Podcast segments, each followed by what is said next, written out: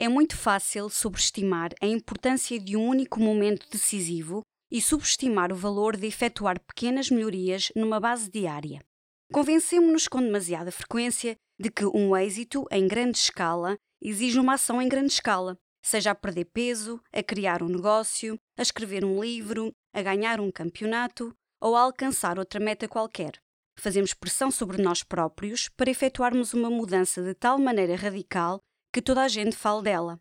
Por outro lado, melhorar 1% não é especialmente notável. Às vezes nem se nota, mas pode ser muito mais significativo, em especial a longo prazo. É extraordinária a diferença que um pequeno progresso, com o tempo, pode trazer.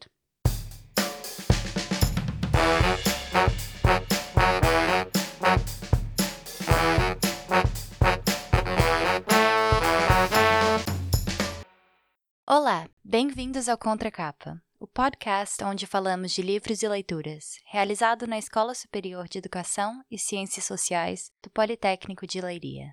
No Contracapa desta semana, estamos com a Cecília Cardoso, docente da ESEX.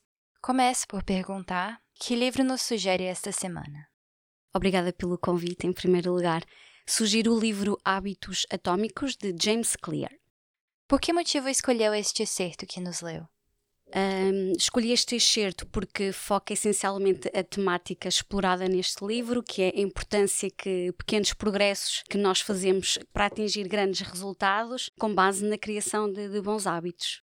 Pode nos falar um pouco mais sobre o que encontramos nessa obra? Em primeiro lugar, o que é interessante nesta obra é que ela resulta da experiência do autor a estudar a temática dos hábitos. A partir deste estudo e da sua própria experiência, o autor desenvolveu um modelo para a formação de hábitos em quatro passos: é o estímulo, o desejo, a resposta e a recompensa. Este autor desenvolveu esta teoria também com base em outros campos de estudo, como a neurociência, a psicologia, a biologia, etc.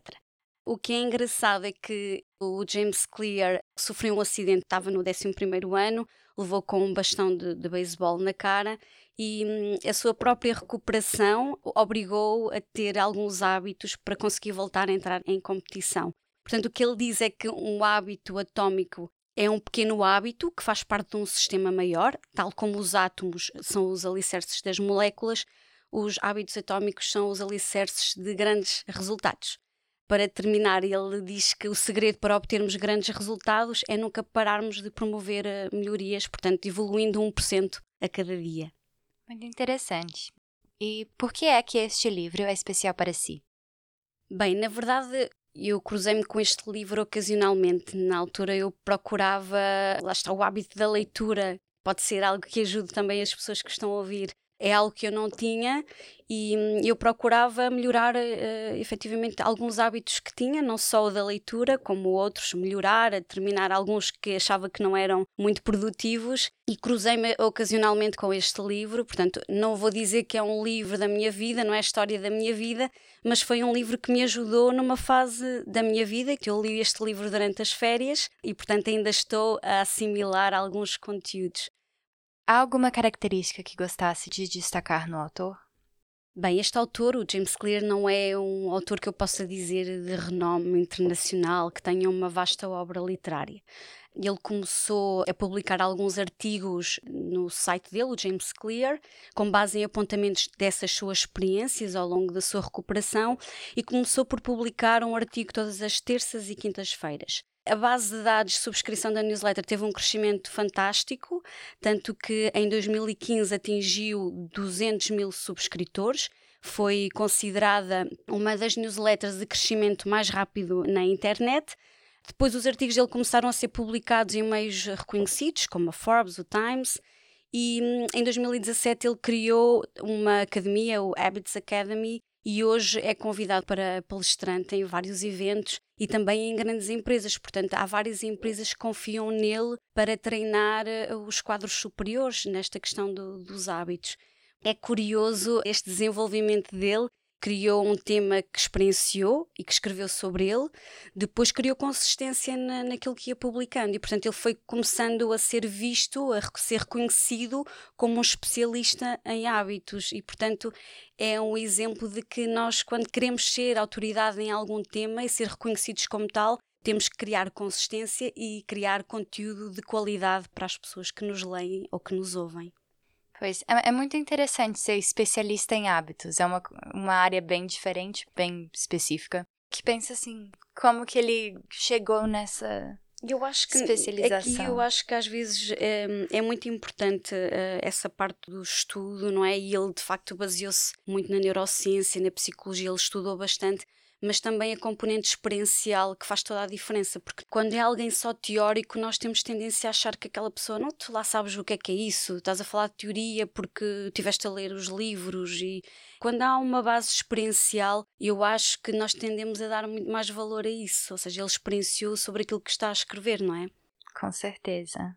Especificamente pela questão dos hábitos, né, que faz muito mais sentido escrever com base da experiência própria e dos conhecimentos que adquire assim ao longo da vida, do que ser algo que simplesmente lê a teoria. E a quem aconselharia esta leitura? Bem, em primeiro lugar, a todas as pessoas que estão a ouvir este podcast e que uhum. lhes possa suscitar interesse estas temáticas. Porquê? Porque este é um livro que se enquadra mais na área do desenvolvimento pessoal e normalmente são livros que nem toda a gente gosta de ler ou nem toda a gente procura isto. Eu diria que este livro é para quem sentir que precisa de melhorar alguns hábitos ou adquirir novos hábitos ou então eliminar outros hábitos que não são hábitos bons, mas não sabemos como eliminá-los. E, portanto, o que eu posso dizer é que este livro tem muitas ferramentas que nós podemos trabalhar ao longo da leitura, em que podemos aplicar o nosso caso prático e podemos rapidamente começar a testar algumas dessas ferramentas no nosso dia a dia. Portanto, é um livro bastante prático, não é teórico é muito interessante para todas as pessoas. Sim, e realmente a questão dos hábitos é interessante, porque é muito mais difícil começar, né?